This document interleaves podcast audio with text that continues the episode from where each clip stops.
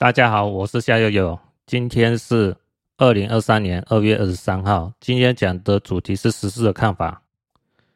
先讲一下我自己事情哦。之前有讲到 Sony 相机哦，目前还在考虑当中。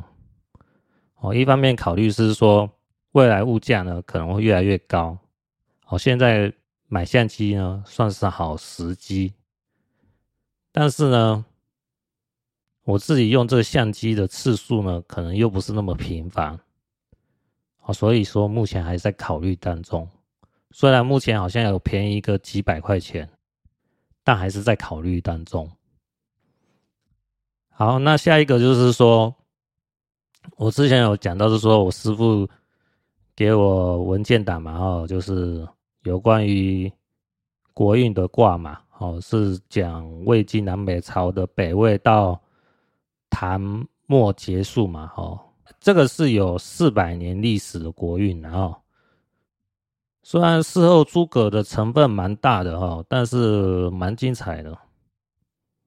那后来我把这个文件档呢，呃，要放到电脑里面，哦，就电脑里面归档嘛，顺便把之前哈有整理好的档案哈归档哈。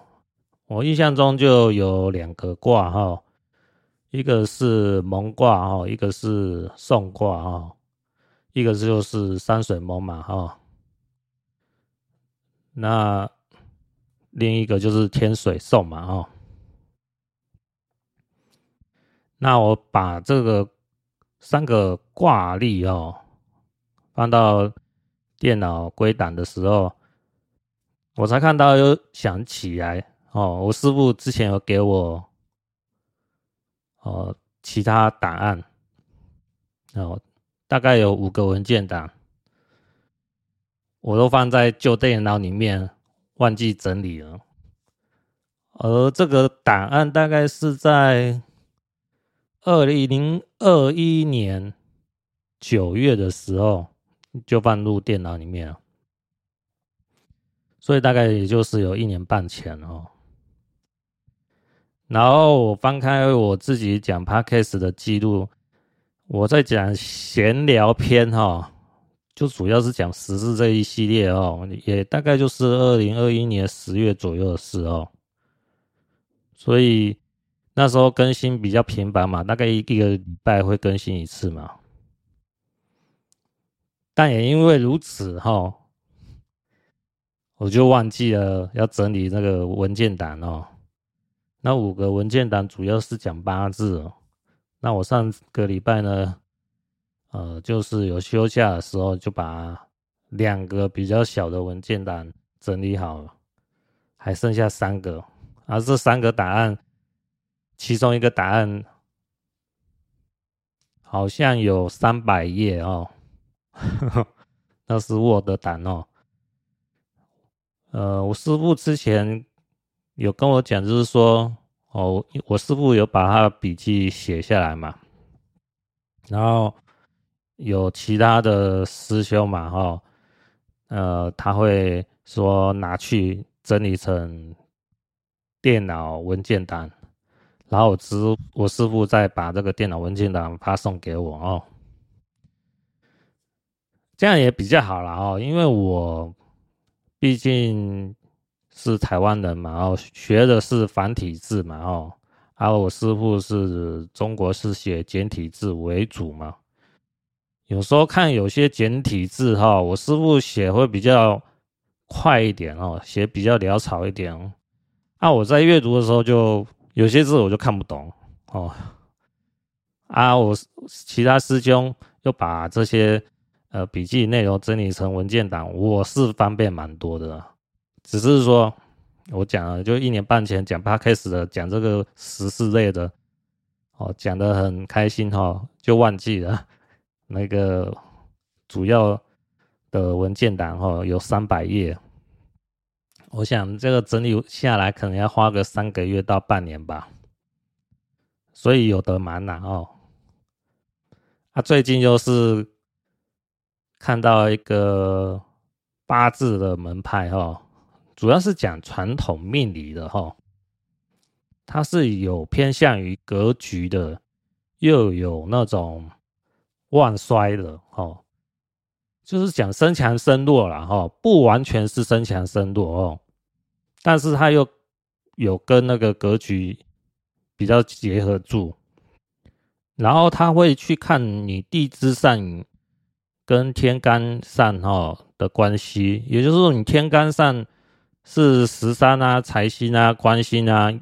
在地支上有没有根啊？哦，然后再看你日干呢，在这个季节上的旺衰啊，哦，再判断是说它的用神是什么，还算是比较详细一点的这种跟格局还有旺衰结合的门派，还蛮有意思的哦，所以。我就有花一点时间去了解这个门派，一样的，我还是有把这些影音档哈，用那个剪映嘛哈，就会有自动上字幕的功能嘛。那在搭配影片看的时候会比较轻松一点。当然啦，因为我之前有讲过嘛，你这些命理的哦。影片档之类的教学，因为它有一些专有名词哦，那跟一般人讲的一些话呢是有一段落差，所以 AI 在判定上一定是会有同音不同字的问题，但是这样子对于有一定基础命理的人来讲是没有太大的问题啊，哦。因为我是觉得说，直接看到同音字后，还是可以理解他对方所要讲的话。而且有时候，因为中国大陆人，呃，各个省份的人哈，多少都有一些口音呐，然后在讲普通话的时候，还是有一定的理解上的难度。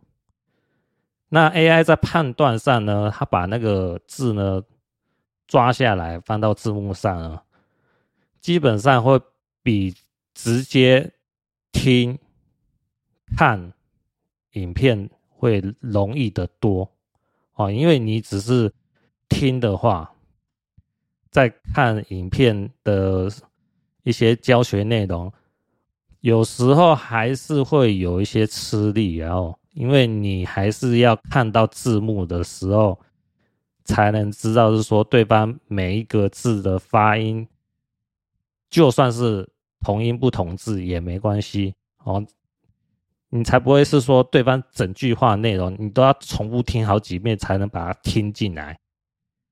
那因为 AI 把那一个对方讲的话，就算一句话讲出来，都同音不同字，把它放到字幕上，哦，你看个一两遍。就能理解，所以我认为 AI 呢，这种字幕功能呢，还是有很大的帮助哦。在学习命理上来讲是这样子。啊，至于什么门派，我就不方便讲了哈。有缘的话，各自都能找到了哈。其实以前我是比较排斥说其他门派了哈，但是后来学命理有一段时间后哦。也不会那么计较啦。哦，这怎么说？因为呢，就像我们看一个人呢，每个人对同样一件事呢，或某一个人呢，都有不同的看法，不见得我逍遥讲的就是对的，哦，或者是谁谁谁讲的就是错的。每个人看每个的人事物呢，都有他独特的看法。而他的看法，如果能说出一番道理和逻辑的话，那就有参考价值。哦，我是这种感觉上哦，这种心得是这样子哦。那在八字门派上呢，也有好多种、好多种那种看八字的方法，也是不同门派产生出来的。所以学命理呢。基本上都要有一种放开自己狭小的心胸哦，就是广纳门派哦，各个门派都有它的优点哦，就看你能不能去接收了哈。那我学最近这个呃格局呀，跟那个万衰结合的门派呢，有一个兴趣就是是说。哦，这个门派呢，他有讲到是说生男生女怎么去判断哦。虽然目前还没看到那个章节啦哈，但这个章节是在我自己门派上来讲，哦，我这个八字师傅是没有讲的，因为我八字师傅那时候就讲到是说，关于生男生女这个环节他不教哦，因为前几年嘛哦。大概就是二零一七年以前嘛，哈。那中国那个环境呢，还是以一胎化政策为主，所以你生男还是生女，讲出来的话会比较敏感，尤其是生女会更敏感。为什么？如果我讲对方是会第一胎会生女孩，啊，对方想说我大部分都是要。重男轻女的比较多嘛？那第一胎是女孩的话哦，这个小孩的父母呢，很有可能就会因为重男轻女的关系呢，就把第一胎是女孩的婴儿呢给堕胎掉。那就这样子的角度来讲的话，对于算命师来讲是不好的影响了哈。因为算命师就属于造口业嘛，哦，因为算命师讲说这个是女孩，然后这个父母呢就把这个孩儿哦给堕胎掉，就某种程度来讲，就是间接的促使堕胎的推力者。那我师傅可能就是考量到这个环节，想说啊这件事情哦算。生儿生女就不要教了哦，而会生几个小孩也不教了。但是呢，呃，我师傅在讲是说，呃，我父母啊，或我的父亲、我的母亲，哦，我的爷爷、我的奶奶，他有。几个兄弟姐妹，好，是怎么样去去推算的？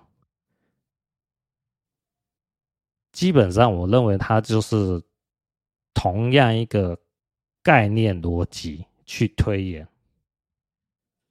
好，因为我知道是说，我的父亲有几个兄弟姐妹，我的爷爷有几个兄弟姐妹，那照理来讲。我又知道我自己有几个兄弟姐妹，就是爷爷、父亲，还有我的这三辈的兄弟姐妹，都有一个逻辑性的推演。知道的话，那在子女上来讲，也应该是大同小异啊。啊，只是这种关键的环节，一定是有那个小益处呢。我师父是不想教，也不想讲，那就看个人的悟性了。那我是觉得还好啦哦，因为这个影响不大啦。可是呢，最近就是看到是说，哦，这个格局和万衰结合的门派呢，哎。他就讲到怎么看生男生女啊，我就有兴趣了解一下，哈，就是多多益善嘛，哈，只是说，呃，学这个门派呢，有时候会有一个毛病哈，就是你自己不要混淆了一些观念，好像我自己学的门派，它有些看八字的着重点呢，跟这个格局和万衰结合的门派呢，还是。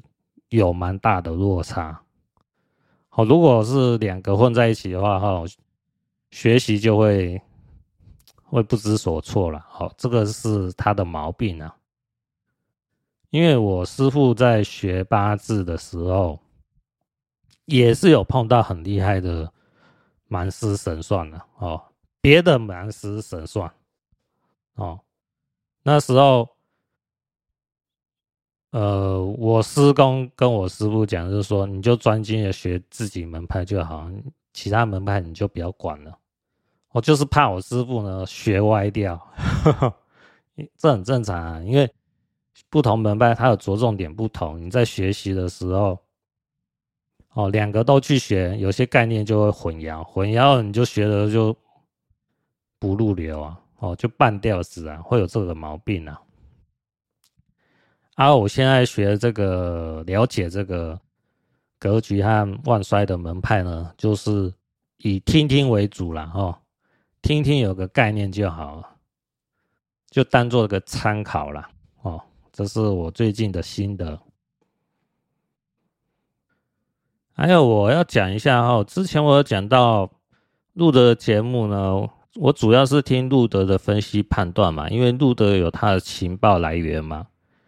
所以在路德讲解好中共的事情来讲，是要比较专注去听的。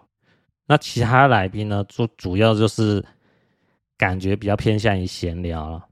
那时候上一集我有讲到是说，哦，博博士嘛，吼，我要更正一下说法，吼，应该是莫博士，吼，就是战春秋战国时期的墨家的墨，哈，莫博士啊。他的论述呢，我是比较认同的哦。呃，他好像是在新加坡啊，哈。那他的论述呢是值得参考。他之前讲到的是博博士，好像是美国的讲军事科技比较多。之前呢，哈，比较常上路德的节目。最近有一段时间就没有听到博博士后讲军事科技了，哦，这个是什么样原因呢？我就不得而知了哈。啊，我就是比较注重这两个人的分析啊，哈，就是路德还有莫博士啊，哦，所以我要更正一下我之前的说法哦。好，接下来是说。呃，我最近公司那边哦，距离我办公室的有大概三五十公尺，有一个办公室的女同事，大概有五个女同事，在过年前，好像是去年十一月、十二月的时候，就有两个得到新冠病毒中标哦。然后在过年后，大概二月初的时候，又有三个中标，所以那一间办公室的女同事就五，总共五位。哦，在最近一段时间，就五个都中标。啊，这五个女同事来讲，对我来说就是一个年轻小女孩了哦，小女生了哦。因为他们年龄大概就是二十几岁了哦，跟我逍遥游来比的话，相差的年龄大的来讲，可能有相差二十岁啊。不过他们好像都有打疫苗哦，好像最起码都有打两三针啊，只是还是中标，所以说。最近这个时机点，又感觉不是那么妙。前两天的时候，呃，好像是二月二十一号的时候，早上三点五十分，我就听到救护车的声音有起来。然后我起床后，我妈就跟我讲，有两台救护车在我家附近。然后有一家离我家比较近的，大概可能相距个一百公尺吧，哈，好像是他的岳母过世了，好像有八九十岁，哦，所以那一天我听到救护车觉得有点敏感，我就吃了一颗哦维他命 D 哦压压惊。我是觉得说现在这种新冠病毒呢还没有说绝迹嘛，还是要有一些警备了哦，会比较好一点。好。这个是闲话的，就先结束了。接下来讲时事的哦。二零二三年二月六号，土耳其和叙利亚的边界处呢发生了强震，到今天为止，大概造成了四万七千多人罹难。呃，土耳其的事情，我想大家都知道哦。但是我关心的不是是说强震造成多少人伤亡啊，虽然这个是一件很大的事情，然后，但是只能说归为天灾了。哦，天灾就是无可奈何。只是这一件事情，我会认为跟时事有一些相关性来讲的话。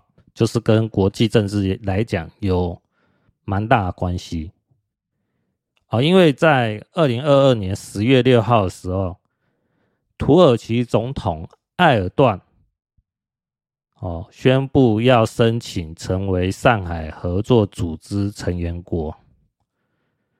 然而，土耳其在去年十月的时候，他。自己就是北约组织成员国的身份，所以土耳其呢，在去年十月的时候呢，就有脚踏两条船之嫌。也就是说，土耳其那时候就有要背刺北约组织的嫌疑，成分很重啊。只是万万没想到，今年二月六号的时候发生了强烈大地震。我个人认为这是打坏了邪恶轴心国，哈，也就是俄罗斯和中共为主的邪恶轴心国的计划。哦，因为土耳其呢。因为自身国家发生了强烈地震，造成了哦，这众多房子倒塌、经济受损啊，大量的人员伤亡啊，这相对来讲就可以判断是说，土耳其呢没办法去配合邪恶轴心国的计划，就这种。角度来看的话，哦，虽然土耳其呢死了是不少人民啊，哦，因为强震的原因嘛，这是一件很不幸的事情。但是以国际政治的和平的角度来看呢，有可能就是拖累了土耳其加入上海合作组织，也就是加入邪恶轴心国的计划。延迟了，哦，就是邪恶轴心国要影响全世界的力量。就这个强震的天灾来讲呢，可能就带给这个世界的和平呢，又延缓了一段时间。虽然对于土耳其来讲呢，死了不少人呐，哦，但是延缓了哦，这个世界呢发生冲突的时机，哦，这就是某件事情呢，大事情呢发生的时候呢，是有利有弊的，就看你用什么样的角度来说。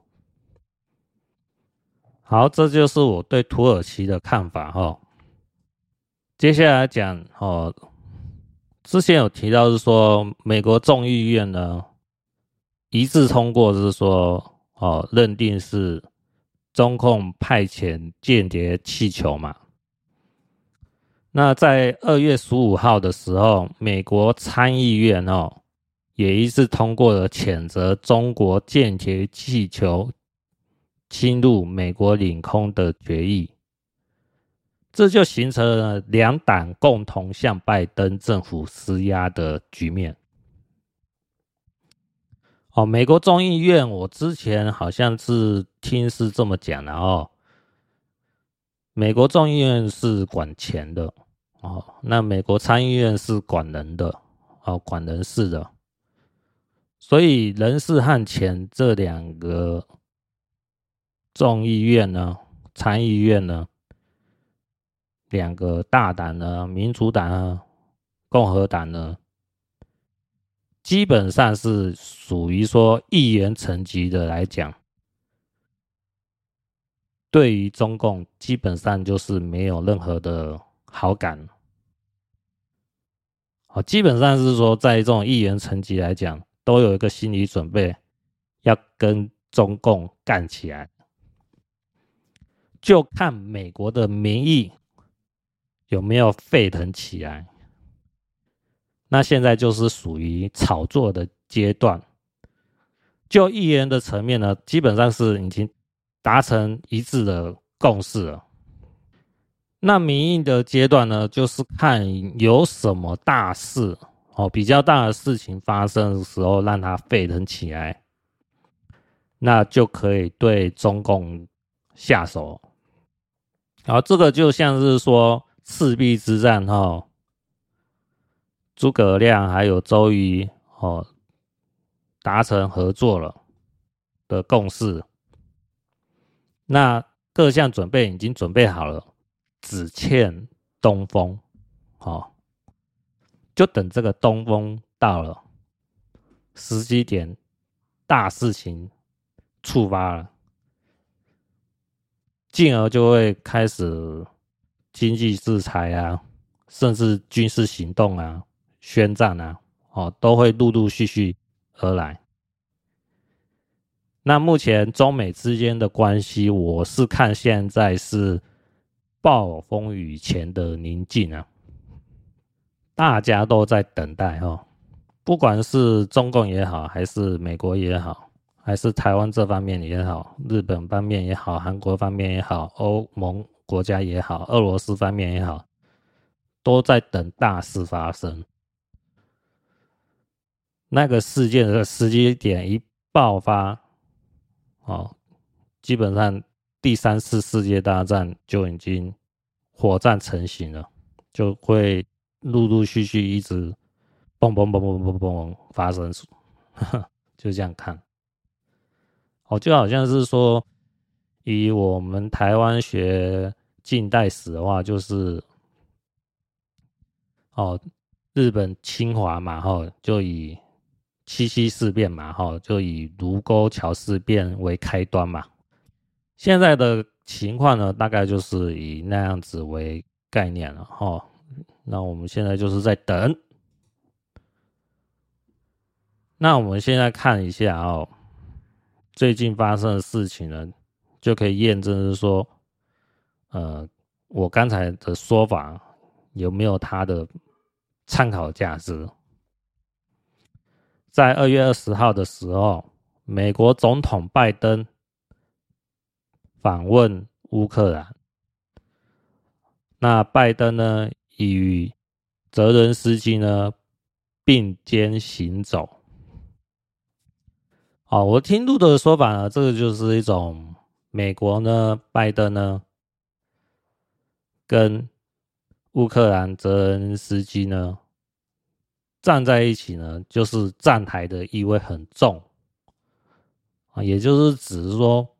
美国呢会挺乌克兰到底，不管最后乌克兰是战胜还是战败啊应该都会到那个结束点最终的结果会一直持续到那样子。啊我是这样判断的那乌克兰总统呢泽连斯基呢同样在二月二十号他在一篇新闻专访当中呢，警告中国不要在俄罗斯对乌克兰发动的战争中支持俄罗斯，也就是说，你中共不要军援支持俄罗斯。哦，这个是泽伦斯基的警告啦。因为泽伦斯基说，如果中共支援俄罗斯的话，这将会引发一场世界大战。那我们实际上讲不好听呢，过去一年呢，中共实质上也是在支援俄罗斯。好。世界大战其实已经开打了。哦，就以泽伦斯基的角度来讲的话，其实在去年，哦，也就是二零二二年二月二十四号的时候就已经开打。好，明天就是二月二十四号嘛，就一周年嘛。去年的二月二十四号就已经算是世界大战的开端。以火战来讲呢、那如果是以超限战的角度来讲，是在二零二零年一月二十三号吧？哦，我印象中是那个时间点哦，就是武汉疫情爆发嘛。哦，中共恶意释放新冠病毒到全世界嘛。好，新冠病毒呢是出自于中共军方实验室嘛。好，这是在严立孟博士的三份报告呢，做出严厉的指控。哦，这个之前就有讲过，这是一个很重要的环节。如果以超现在的角度来讲，就是在二零二零年一月那时候就已经属于世界大战已经爆发，只是我们。可能会认为那只是说大部分人的想法，认为是啊，这是疫情天灾爆发而已。但是这个疫情的爆发呢，跟人为恶意哦扩散到全世界呢，有很大的相关性。那始作俑者呢，就是中共啦。就是习近平共产党，这有很大的关联。这个概念逻辑呢，我是认为大家一定要有这个认知啊，才不会是说会觉得是说，泽伦斯基讲这种话会讲得很突然，会觉得很难接受。然后就是说，中共支持俄罗斯将会引发世界大战。好，泽伦斯基讲的这段话，会觉得说无稽之谈呢？会觉得说泽伦斯基是不是碰风啊？讲的很夸张啊？实际上是不会哦，因为其实，在更早之前，你认同哦有超限战这种事情的时候，中共在二零二零年一月的时候就已经把这个世界大战的开端。就已经敲起了响钟。其实那时候到现在已经有三年的时间，美国都在做准备。哦，尽管川普那时期嘛，哦，二零二零年那时候还是川普做总统的时候，就已经有陆陆续续的在做准备，只是川普做的准备呢。老实讲，还不如拜登啊。那拜登推动的脚步呢，是更快。那我们再接下来看一下，二月二十一号，中共中央外办主任王毅出访俄罗斯。王毅与俄罗斯国家安全委员会秘书长。帕特鲁舍夫举行会谈，讨论国际和地区安全问题。路透社报道，王毅向对方表示，哦，就是王毅跟俄罗斯讲了，北京与莫斯科的关系坚如磐石。哦，这个就是验证了去年路德的情报说法嘛，就是去年的时候，好像是在二月四号的时候，习近平跟普京呢就已经达成了军事上的同盟，所以去年二月二十四号。普京才有实力去发动对乌克兰的战争。那今天，也就是二月二十一号，哦，中共的代表人然后就王毅嘛，跟俄罗斯的代表人帕特鲁舍夫嘛，哈的会谈呢，又验证的是说。中共的王毅说：“与俄罗斯坚如磐石，这种就是军事同盟的关系不会改变的意思。”那就路德的说法呢，就是说，美国呢在过去一年呢都在给中共机会，也就是一年的观察期。哦。对，就是你中共有军事支援俄罗斯，我都给你机会，给你一年的机会，回心转意，回到美国爸爸的控制下，不要跟俄罗斯搞在一起。好，美国就是有这个实力呢，给你中共一年的时间去考虑。那中共呢，就趁这一年时间呢，就钻这个漏洞嘛，哦，就想瞎胡搞瞎搞嘛，在快一年到期的哦，就是明天的时候，呃，就这几天呢，王毅呢，基本上他这个发言就是跟美国说拜拜了，就是你美国呢。虽然有说要给我机会，但是我不认同你说给的机会。不是你给我机会，是我给你机会。这个应该是站在中共习近平的角度是这样想的。我也不想演了，哈 哈啊，中共不想演了。所以呢，王毅在二月二十一号呢，直接跟俄罗斯讲说。北京跟莫斯科的关系坚如磐石，那美国呢？当然也看在眼里嘛。你坚如磐石，哦，你中共跟俄罗斯坚如磐石，军事上的同盟是不会有所改变的话，那美国也就顺利的进入下一步的节奏嘛。哦，因为美国是民主这种体制呢，它有一套的程序要走嘛。就是你鸽派呢，哦，说要和平啊，哦，要用外交的谈判啊，哦，去阻止这场战争的爆发呢，都要先鸽派的手法哦，都要经历过一遍。好，这些鸽派的做法都失败以后。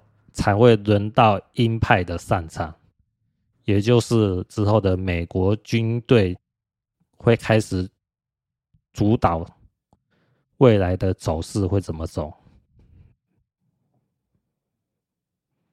那我们很快的哈，就明天二月二十四号以后，应该会陆陆续续看到美国对中共的制裁。应该在一个一个月内开始会有经济的制裁了，我判断是这样的哦。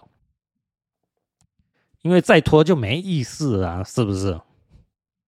那美国也因为是说，在二零二零年一月嘛，哈，中共病毒扩散到全世界，哦，这将到将近三年的时间的准备呢，也准备的差不多。哦，就是我刚讲嘛，哦，万事俱备，只欠东风嘛。哦，现在美国就一直在戳中共，一直在施压中共，就是要打脸习近平的脸。那习近平呢？啊，就是他的威信呢，不断的下降。但是习近平不能让他的威信下降的太夸张，下降的太夸张，他对底下的控制力就变薄弱。那下面的人有可能会反他。那习近平呢，为了要保住自己的面子呢，就开始会铤而走险，做一些不理智的决策。好，这我在前两集都有讲到嘛，就是习近平的妈妈马齐心嘛，哦，走掉以后，那这意味着就是说，呃，习近平的运势呢，哦，会越来越来越差哦，一落千丈嘛。那现在的情势发展呢，肯定不是习近平乐意看到的，对不对？那好，再看二月二十一号呢，俄罗斯总统普京呢，他宣布暂停与美国签署的新削减战略武器条约，并要求恢复核试爆做好准备，核战争威胁再次升温。哦，这个。我之前就有讲到嘛，我个人认为邪恶轴心国哈，俄罗斯和中共呢，呃，我认为可能性蛮大哦，至少会丢一颗核弹，不丢那一颗核弹，我认为就不大像他们的作风，我是这么判断的，因为你二战的时候，美国有丢。两颗嘛，哈香菇嘛，对不对？那第三次世界大战都没有丢一颗香菇就结束吗？我觉得可能性不大了哈。我觉得还是有可能会丢香菇了哈。这是我的判断呐，那当然不见得准啊，但是我认为可能性至少会丢一颗啦。要不然，这种邪恶轴心国会觉得我不甘心呐，哦，会有那种感觉啊。就是有些事情，就是说，我想大家可能都有这种体验啊。有一个机会，我有机会去做，当然事成还是失败，我不知道。那这个机会，你要不要掌握去做呢？当然，失败的话，我的损失会很大；事成的话，我的利益报酬会很多。这个机会你会不会去掌握呢？就怕会有什么样的看法，就是说，这个机会错过了，过了好几年，可能二三十年后，到自己要翘辫子的时候，说：“哎呀。”早知道那时候我就掌握那个机会去做就好。好，我举这个例子，我想大家都有这种感觉，然后在人生历练当中都会有这种时机点呢出现，让你去去思考哦。就像学生时代，哎，可能会想是说有机会有一个。外国的奖学金让你出国去旅行，呃，出国留学，哎，你就会想着说，虽然我现在没什么钱，但是这个外国的奖学金让我有机会去，啊，去那边虽然练的会很辛苦，但是之后拿到国外的文凭，我在国外的成就就会很不错，发展和找工作都很方便。那有些人。就考虑会去掌握这个机会嘛？那有些人就比较保守，啊，想说啊，这个机会还是有一些风险，还是算了。但是放弃的人呢，在他死的时候，如果成就不怎么样的时候，就会怀念哦，年轻的时候有机会出国的机会，自己没有把握，而感到后悔。好，我举这个例子呢，就是想让大家去体会一下，是说，我认为邪恶轴心国哦，俄罗斯和中共呢，之所以有可能会丢香菇的原因，好，这个是大家去体会一下哦。那丢香菇的主要地点呢，我就讲过嘛，哈，可能是在。乌克兰啊，还有就是在朝鲜半岛然后，这两个地区啊，那就看往后局势会不会演变成这么恶劣哈。那当然我们都不希望发生啊，不发生就会大家都平平安安的哈。但是希望归希望，然后看还是要看局势的发展嘛。现在局势发展不是往这么乐观的方向走。而是往丢香菇的方向走，是不是？好，接下来又讲到是说美国的地区发生了什么事情哦，这是一个参考点哦，我认为算是蛮重要的哦。就是一两个礼拜前呢，路德有讲到一个名词哈，就是中共的铁道哈游击队，铁道游击队啊。就是搞破坏的游击队啊，就是中共的游击队呢，会在铁道上呢买一些炸药啊，让火车出轨啊，哦，就是搞破坏、搞小动作哈、这种卑鄙无耻的 做法的恐怖行动啊，哦，在第二次世界大战，国共合作表面上是这么讲的时候。共产党呢，还是会背刺国民党，好搞一些破坏的行动，哦，这个就是铁道游击队啦的名称由来。哦，这是我看一下哦，很很少的资料得到概念了，而且而且这个铁道游击队好像还有出那个什么连续剧哦，好像三十几集啊。我是网络上有看到啊，但是我不想把它看完了哦。只是哦，有有这个 连续剧啊，哈，就这个概念，不想看呐，因为我觉得看这种中共的连续剧哈，这种跟军事有关的哈，基本上就是一种洗脑的哈，看了会比较认同中共的做法。基本上啊，我是认为是，除非你吃饱没事干哈。闲闲没事做哦，才会去看这个影片呢。啊，我是知道有这个影片呢。然后铁道游击队呢，那时候会觉得是说听到了，会觉得嗯，有这种可能性会发生。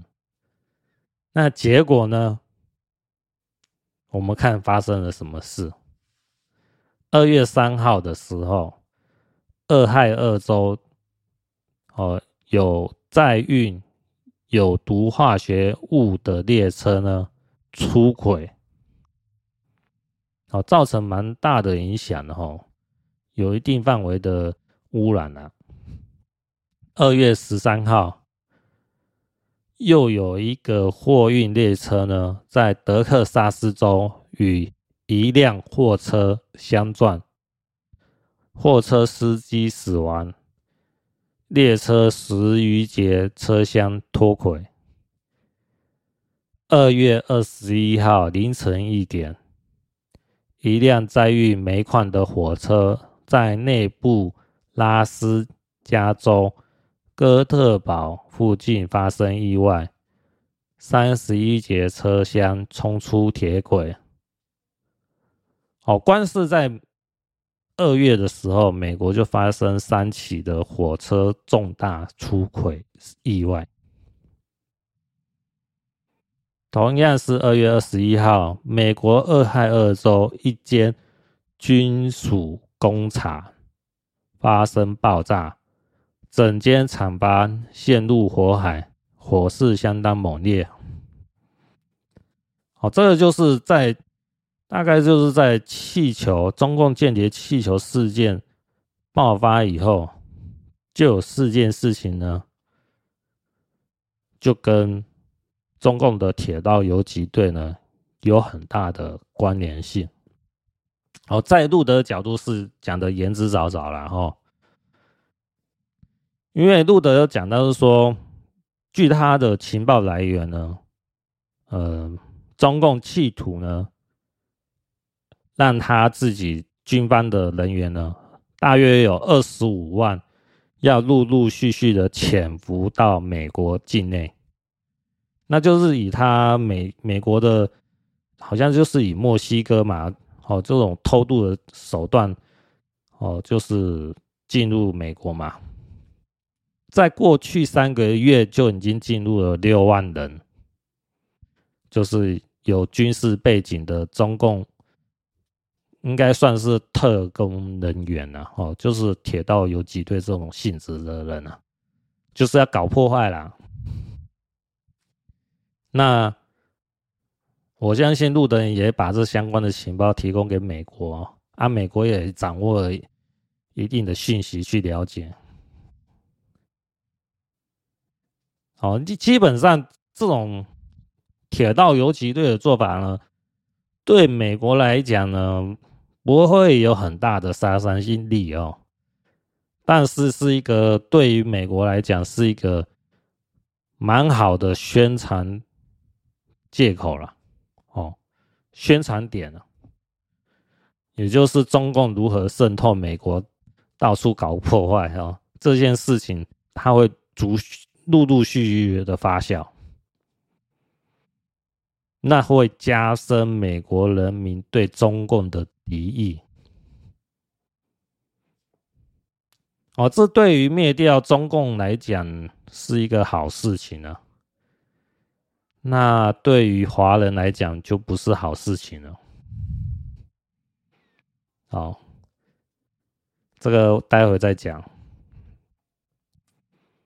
所以刚才有讲到哦，铁道游击队啊，有可能哦造成这四起重大事故。那会不会更多的事情会发生呢？那当然肯定会啦哦。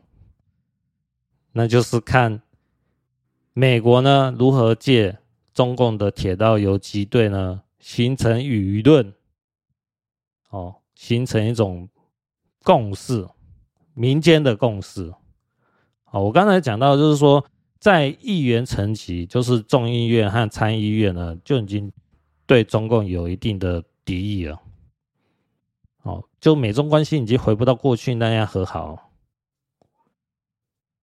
那现在民间的共识呢，就在陆陆续续的加温发酵当中呢，就会借由这个中共的铁道游击队。所造成的事情呢，过去一个月呢就发生事情嘛，那未来肯定更多嘛。啊，这个事情呢就是一个很好的着墨点嘛。好，这个就是美国呢现在看到的这种中共的铁道游击队呢，是一个我认为是一个很重大的事情啊。因为它实在是一个加温哦，加速器哦，这个是不能小看哦。还有那个就是美国最近一段时间有发生什么重大枪击事件啊？基本上跟中共呢也跑不掉一些相关性啊。当然这方面的。嗯，证据呢，我是没有了哦，只是我是提供给大家做这方面的参考哦，思考点，大家留个意就就是。好，接下来讲是说，一样是在美国有关的事情，二零二三年一月十九号，美国德州将立法禁止中国等国家购买土地。好，这个就是美国德克萨斯州议员哈，在那时候提出一个法案，禁止中国、伊朗、朝鲜、俄罗斯等四国的政府、公司和个人购买德州的地产。紧接着，在二月十一号有个新闻标题说，美国德州领进中国人买房地产，佛州等十一州或跟进。好，这个新闻内容是说，不只是德州、佛罗里达州、阿肯色州、南达科他州和其他八个州，也都在考虑立法限制外国人持有不动产。在美国，中国公民或者企业持有当地农地和其他不动产，日益成为热门话题。哈，我认为美国在禁止中国人买房地产是有它的道理，因为美中关系越来越恶化，哦，逐渐升温，成为。热战的可能性越来越大，那美国在做这方面的行动呢，是合理的。那路德呢，在过去的节目当中有讲到，中国人民呢，一年只有五万美金汇出中共境内的额度限制。哦，就是你再怎么样有能耐的中国人民哦。一年只能拿五万美金到国外花用了。那要在美国买房地产的话，我看过一个 YouTube 哦，名字叫洛奇哦，R O C K Y，然后他在去年，也就是二零二二年十月二十六号，他的节目名称叫《我为什么一定要搬去德州》。它是我此生最后归宿的四个原因啊！有兴趣的人看那个 YouTube 的节目了哈。我把重点讲出来，他有讲到是说，德州的平均房价呢是三十五万六千美元左右，那全美的平均房价呢是四十二万九千元。好，那这这是美金哦。那以呃，中国人民一年只有五万美金的汇出的限制来讲，以全美平均来讲的话，要买美国的房地产，最起码要八年汇出。哦，八五四十嘛，哦，四十还有点不不足够嘛，就要九年了，九五四十五嘛，对不对？九年前都要准备好这个四十五万美金，才能去买。美国的土地就很早之前了，哦，对不对？而且我认为呢，中共也不会那么好心呢，让自己的人民呢，连续九年汇出五万美金呢，到国外去买美国的房地产。哦，那一般人要汇出美金到。国外当然应该是会借由，就是说要去做投资买卖，去赚外汇的名目了，才有可能拿出美金到国外了。哦，之所以会讲到这件事情呢，我看那个之前有讲到糯米团嘛，哈，啊，糯米团他有讲到，呃，就是阎丽梦谷博士哈，跟一位好像很大咖的人物在对谈的时候，在访谈当中就有讲到。美国房地产呢，被中共渗透呢，可能是买一些靠近哦军事基地的房地产，还有就是说农业工厂，哦，这些都不是好意的会买下来去做投资啊，不是单纯炒作而已，哦，炒作那土地买卖赚那个利差。那都是怀有更不好的企图心呐。好，第一个靠近军事基地，可能就要窃取机密嘛。第二个，在农业工厂设置呢，就是要控制当地的农业啊。哦，那个这个生物武器呢，也不是只有病毒这一块，还有微生物这一块啊。那美国呢，也是一个产粮食的主要大国。哦，就是玉米这一块。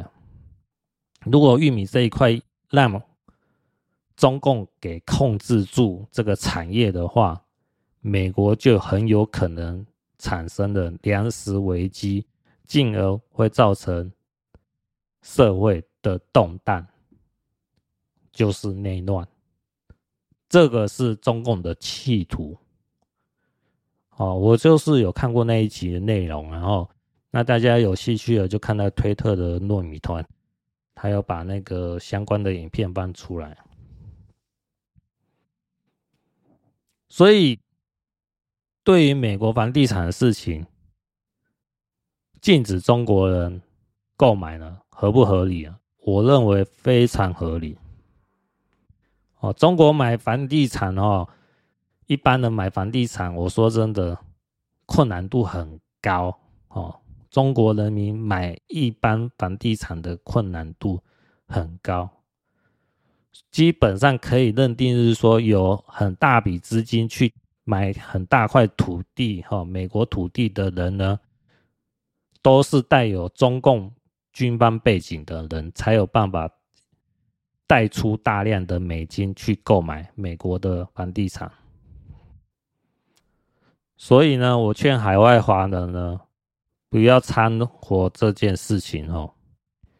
也就是说，美国要立法禁止中国人民呢购买土地的事情呢，不要傻傻的去参加游行活动。去对抗这个法案哈，因为你很有可能被盯上哈，被盯上什么，就可能怀疑你跟中共有一腿，哦，那你有可能就会变成哦可疑的名单，甚至是黑名单，哦，因为现在中美关系已经算是往恶化的方向在走。你就不要想着说，哎、我现在出去反对什么啊？这个是歧视的法案啊，吼，去游行啊，去抗议啊，是为了争取哦自由民主什么勾的哈权权益啊。在以往来讲，你这种做法是对的，但现在这个时机点很敏感，你不能这样去做。你这样去做，你就把自己陷入于不利的地步哦。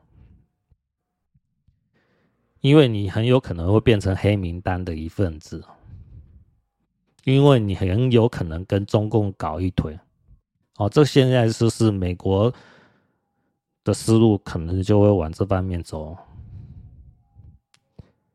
哦，所以我今天特别讲这件事情呢，也就是说，我上一集有讲到王志安，哦，就是那个王局嘛，哦，在 YouTube 嘛，哈。哦，前中央电视台记者嘛，我就说我很怀疑他很有可能是中共的大外宣嘛。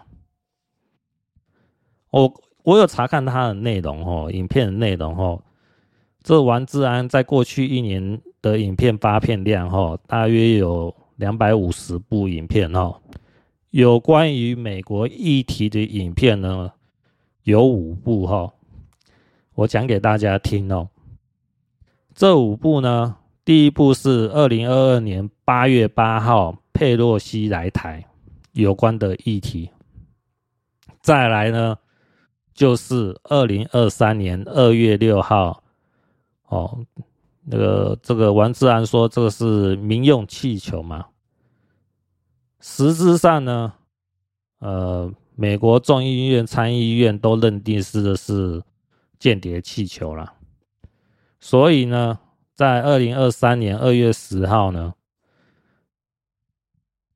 王志安呢就更正气球的错误呢，还穿上小熊维尼的衣服哦。这个我待会再讲哦。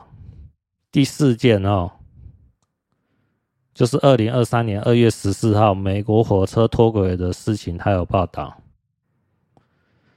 在二零二三年二月十五号，哈，就是德州禁止中国人买土地的事情，他也有讲这件事，哦。这五件事情呢，我们去看，哦。第一个是去年八月八号，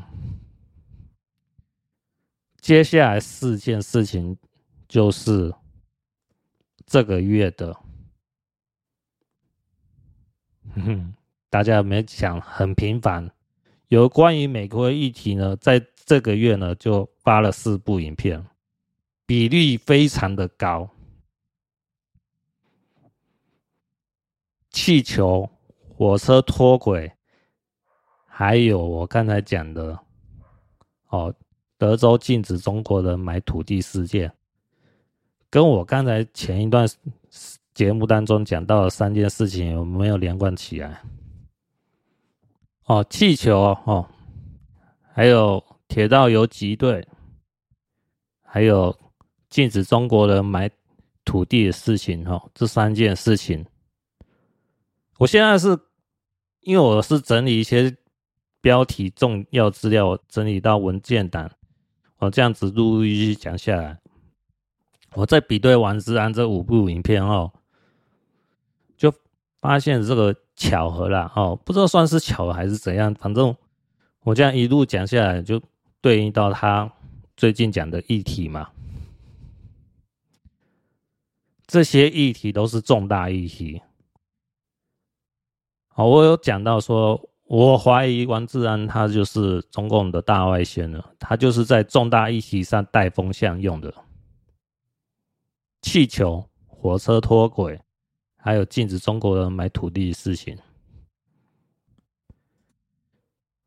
我讲解一下他的这种做法哦。二月六号讲民用气球哦，就是带风向用的，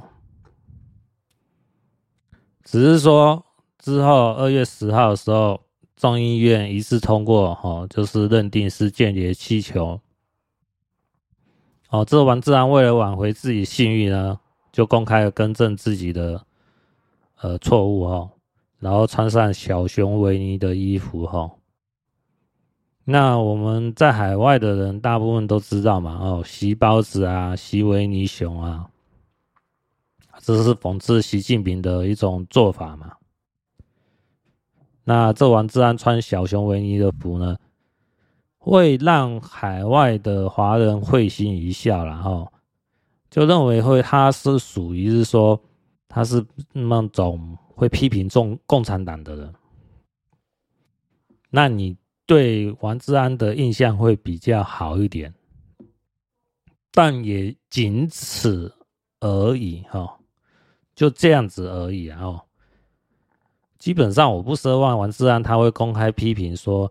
啊，习近平下台，共产党这个政权要给他下架哈，然后呃，这个新冠病毒出自于中共军方实验室哈，哦，还有种种的恶劣中共的事迹呢，他会做深入的报道哈，我不敢奢望，他也就只是穿小熊维尼的衣服秀秀给你看而已，他也没有做很多的表态。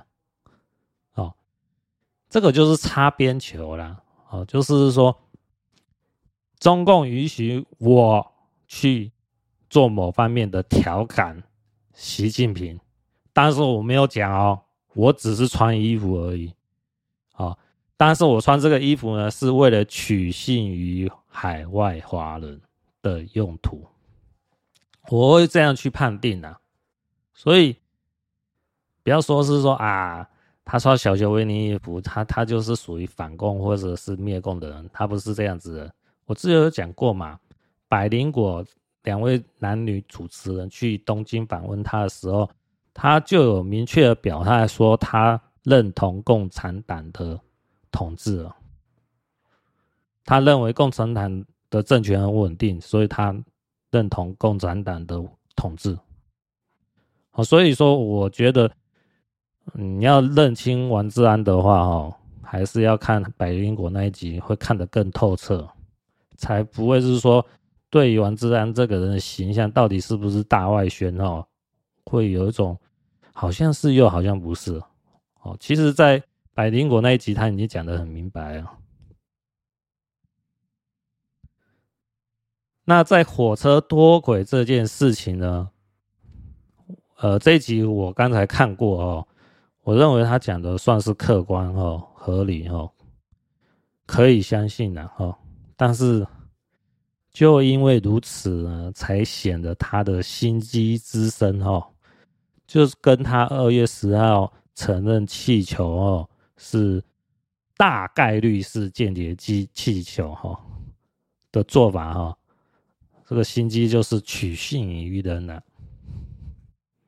哦，这个做法就是这样子，我是这么判定的，就是二月十号更正气球的错误，还有二月十四号好火车脱轨的事情呢，它这两集呢，呃，没什么大问题，就是取信于人，就是在二月六号他带民用气球的风向没有带成，他怕自己的信用呢会。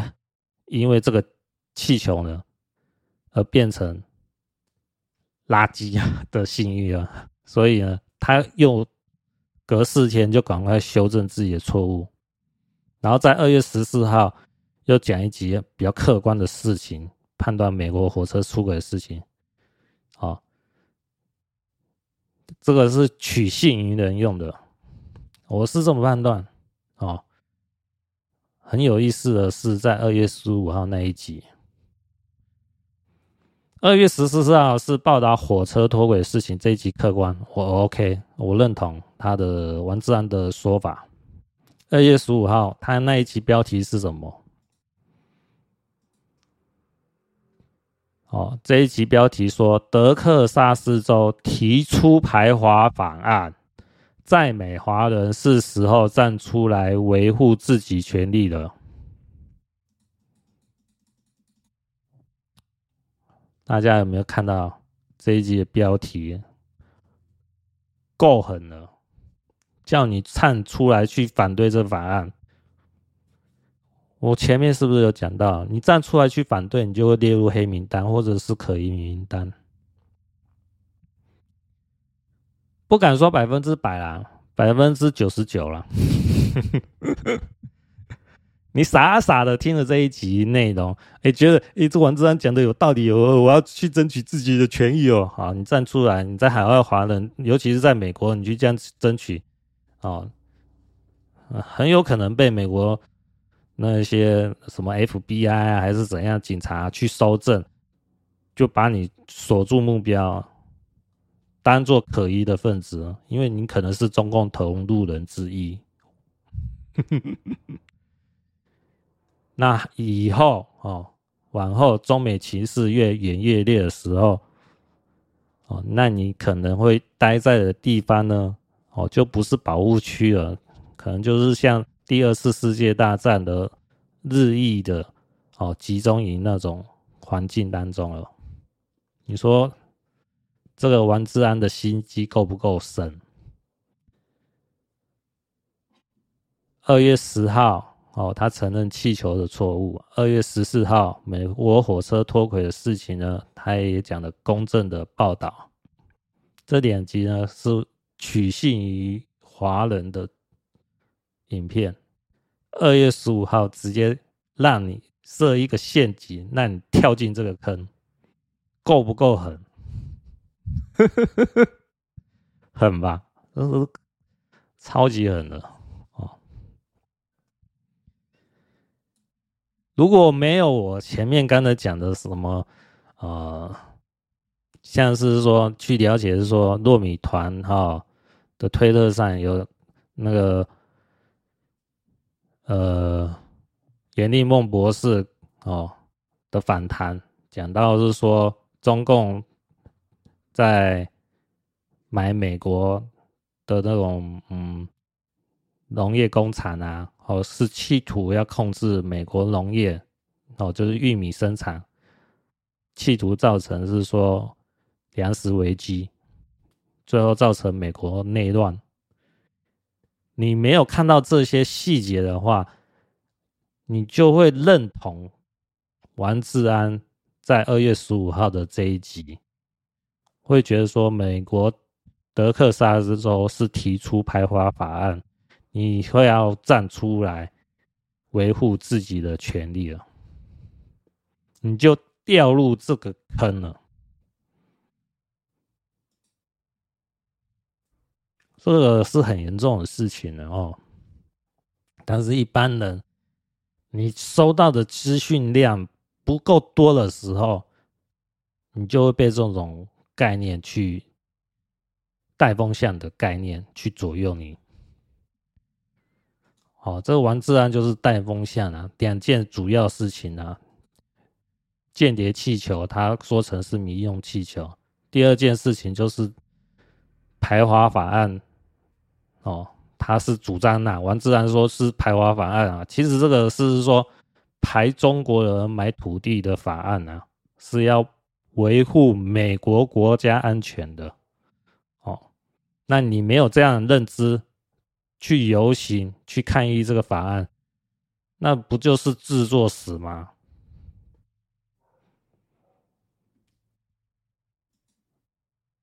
所以哦。有时候要看一个人哦，要看得深哦，你要了解的内容还真的要有一定程度啦。哦，那当然我讲的是不是百分之百就是对的，也不见得啦哦。我还是有错误的地方的啊，只是说，我个人认为你要更谨慎的去看待一些哦，类似一些报道中共的议题的节目哈。不是说他去接中共的餐巴哦，这些餐巴其实我讲不好听，王志安讲的一些餐巴的内容就是一些小骂哦，他重点是后面的大帮忙，大帮忙中共的，就是气球和中国人哦，其实是中共买土地哦。这两件事情就是危害美国国家安全的重大两件事情。你如果没有这样的认知，你就会被王志安误导。那你可能在无意当中，哦，你这海外华人就变列入黑名单或者是可疑名单了。你要小心哦，你你所打的任何一句话，讲的任何一。一句话，在网络上，之前有讲到嘛，哈，呃，那个史诺登嘛，哦，有讲到美国的临近计划嘛，基本上是全世界的人呢，基本上没什么隐私可言呐，哈，你所讲的一举一动呢，哈，一言一行呢。哦，这你跟科技产品有相关的都会被记录下来。那到往后中美冲突越演越烈的时候，在海外的华人哦的处境会越来越难堪哦，一定是这样的啊。我看个人判断是这样，一定会往很难看的方向在走。这怎么说？你不是白名单，你就是可疑名单，或者是黑名单。你白名单，你就要付出行动嘛，哦，就是你要讲一些反对共产党，甚至是灭掉共产党的实际行动。你在网络上有没有相关的哦记录？你才有机会进入白名单哦。但是问题是在哪边？所谓的反共灭共，也不见得就真的是反共跟灭共，很有可能就是中共 派遣出来的一份子，为了潜入反共灭共的团里面，你才会讲出这些话来。你不是真心的啦，就是在做表演的啦。实际上，你就是特务啊，或者是间谍啊，所以你在网络上说啊，反对共产党，灭掉共产党，就像那个美国郭文贵一样，哦，讲的很大声，实际上就是特务嘛。哦，路德讲的他的特务代号是托链嘛。哦，郭文贵母亲还死掉以后进入八宝山埋葬嘛。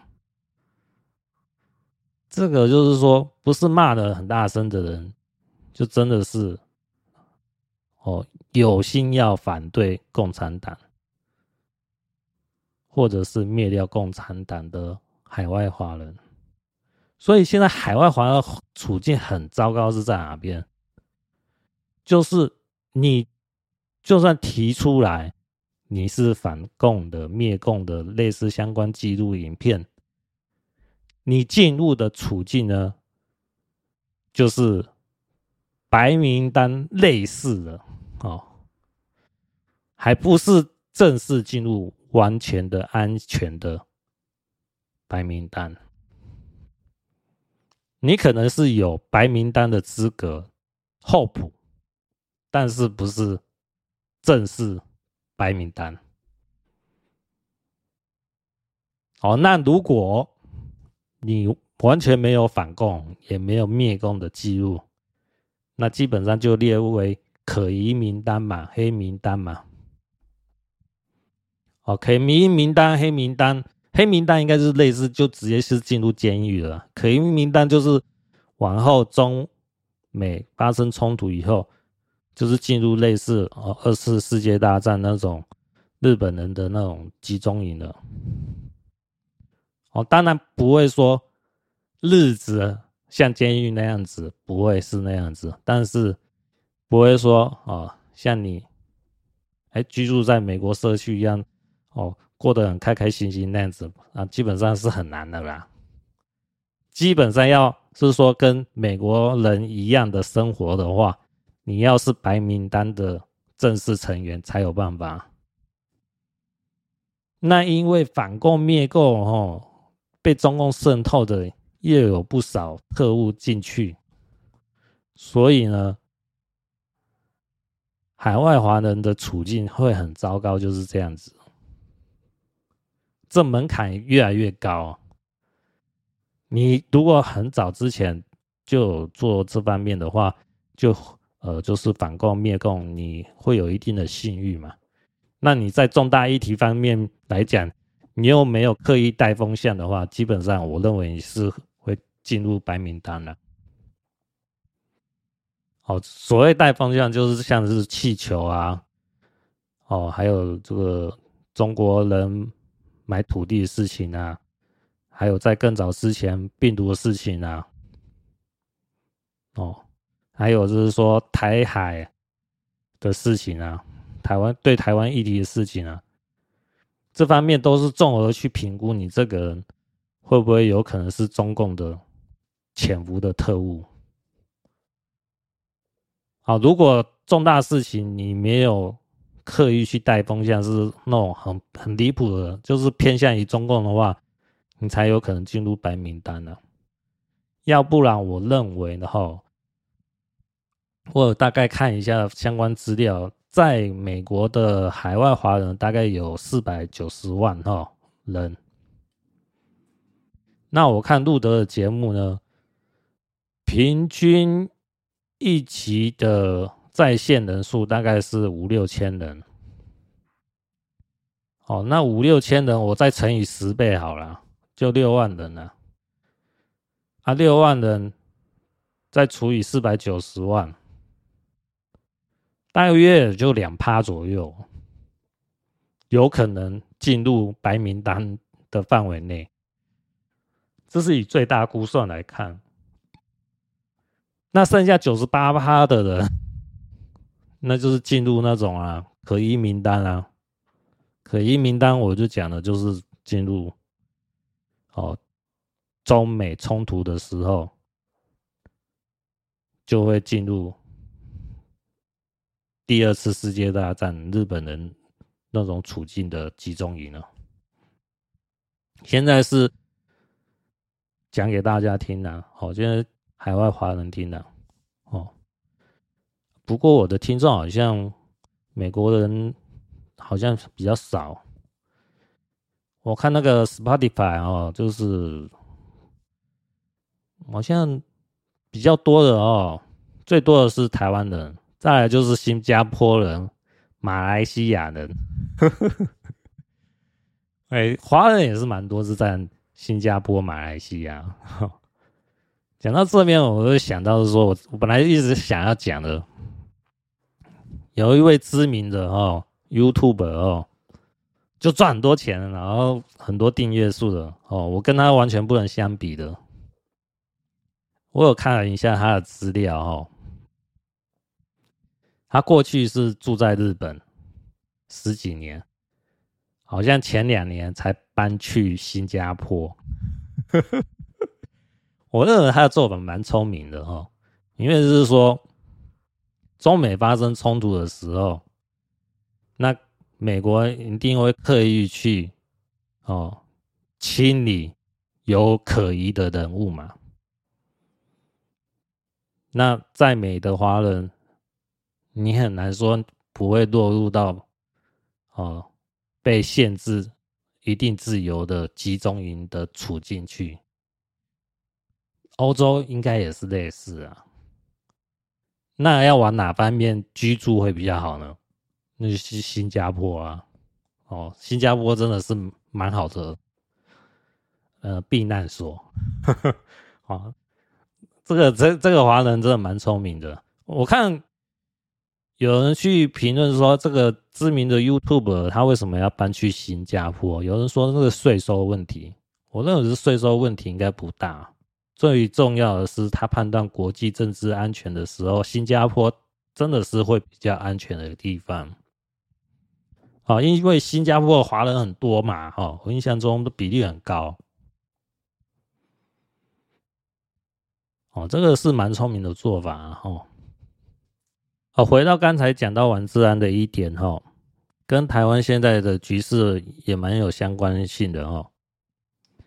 因为这两三天，哈，台湾有所谓的以美论，哈，就是讲到拜登失言，哈，呃，讲了一些。对台湾不利的话，哦，那我们台湾人有人当中，哦，就渲染这件事情，哦，意图破坏台美关系，哦，这个就是中共宣传战的做法，哦，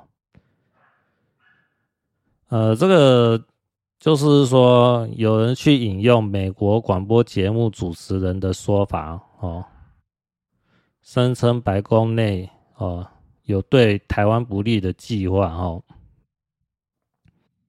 那我们台湾外交部呢，在二十二号发表声明，驳斥这个讯息是完全未经查证，有心人士刻意放大以美论，企图破坏台美关系。哦，值得注意的是，呃，引用的。这名华府广播节目主持人哈加南尼克森呢，事实上他是俄罗斯官媒旗下的广播节目媒体人。好，所以讲不好听呢，就是说中共利用哦大外宣企图。去引导台湾人民的舆论，哦，以美论、仇美，哦，这这个是一种不好的影响嘛，想要破坏台美关系嘛？那你说大外宣就是中国以外的海外媒体对中共来讲重不重要？重要啊！就是一个宣传的工具啊，企图引导舆论的工具啊。所以我之前有评论过，王志安说啊，中共不重视外宣呐，我就说他这是种带风向的说法。从这件事情就可以验证王志安的说法是有问题的。王志安说：“中共不重视大外宣，不好意思，哦，从这两三天以美论发酵的事情呢，可以证实说中共非常重视大外宣，就直接打脸王志安的脸嘛。哦，这可以间接的去验证说，啊，王志安是中共的大外宣之议员。